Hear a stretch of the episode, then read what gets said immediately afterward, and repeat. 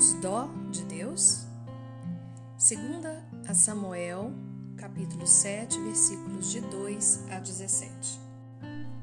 Certo dia disse ao profeta Natã: Aqui estou morando num palácio de cedro, enquanto a arca do Senhor permanece numa simples tenda.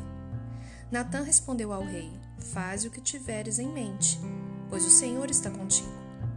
E naquela mesma noite o Senhor falou a Natã: Vá dizer ao meu servo Davi que assim diz o Senhor: Você construirá uma casa para eu morar?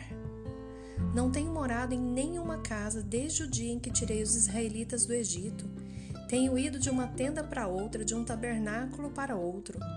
Por onde tenho acompanhado os israelitas, alguma vez perguntei a algum líder deles, a quem ordenei que pastoreasse o meu povo de Israel: Por que você não me construiu um templo de cedro?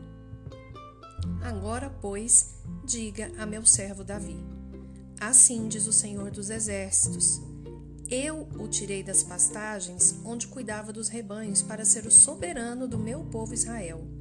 Sempre estive com você por onde você andou e eliminei todos os seus inimigos.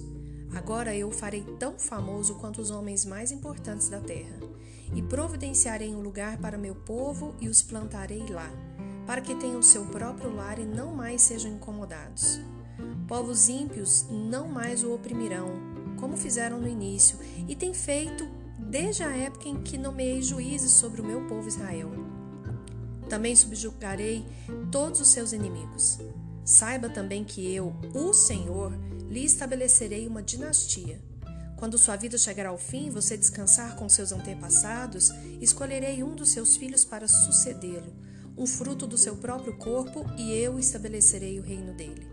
Será ele quem construirá um templo em honra do meu nome, e eu firmarei o trono dele para sempre. Eu serei pai, e ele será meu filho.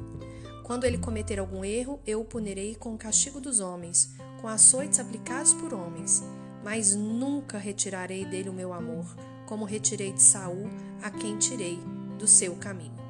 Quanto a você, sua dinastia e o seu reino permanecerão para sempre diante de mim. O seu trono será estabelecido para sempre. E Natã transmitiu a Davi tudo o que o Senhor tinha lhe falado e revelado. Sei que é uma pergunta bem forte. Ter dó de Deus? Mas vamos lá. Davi estava lá, morando em seu palácio.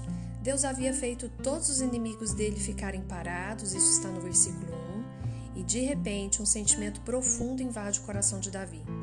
Estou aqui morando num palácio e o meu Deus não tem nem onde morar. O meu Deus permanece numa simples tenda. Pode parecer bem genuíno esse sentimento de querer dar algo melhor a Deus, mas os versículos seguintes mostram que não foi bem assim que Deus ouviu esse propósito de Davi. Interessante que sempre que Davi procurava o Senhor, este o respondia.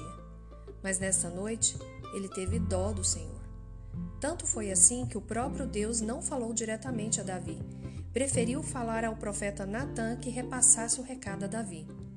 E a pergunta foi bem clara e direta: Você construirá uma casa para eu morar?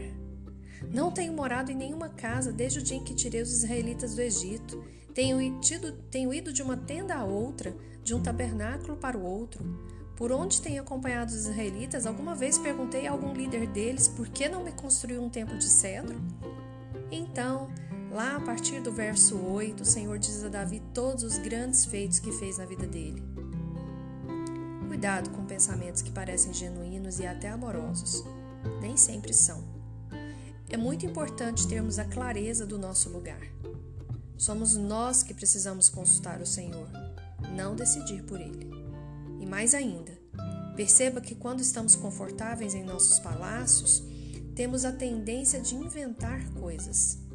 Esta foi uma das vezes que Davi caiu em seus próprios pensamentos e em suas próprias maneiras de resolver os problemas. Ele queria, ele queria dar uma casa a Deus. Intrigante isso, né? Perdeu a oportunidade de ouvir a voz do próprio Deus. Ouviu da voz de Natã que o Senhor ainda seria fiel à sua própria promessa, mas que não seria ele quem construiria uma casa para abrigar a arca e sim o seu filho Salomão. Temos que ter cuidado. Boas intenções podem disfarçar sentimentos que às vezes não passam de dó. E se for dó daquele que é todo-poderoso para nos criar, nos conduzir e fazer todas as coisas, podemos estar envolvidos em maus lençóis. Cuide dos seus pensamentos e lembre-se que é o Senhor quem deve estar à sua frente. Cuidado com sentimentos cheios de boas intenções. Eles podem realmente te colocar em grandes apuros. Coloque Deus sempre em primeiro lugar. Aqui é Daniela de Alcântara para o Devocionais Mulheres de Prata.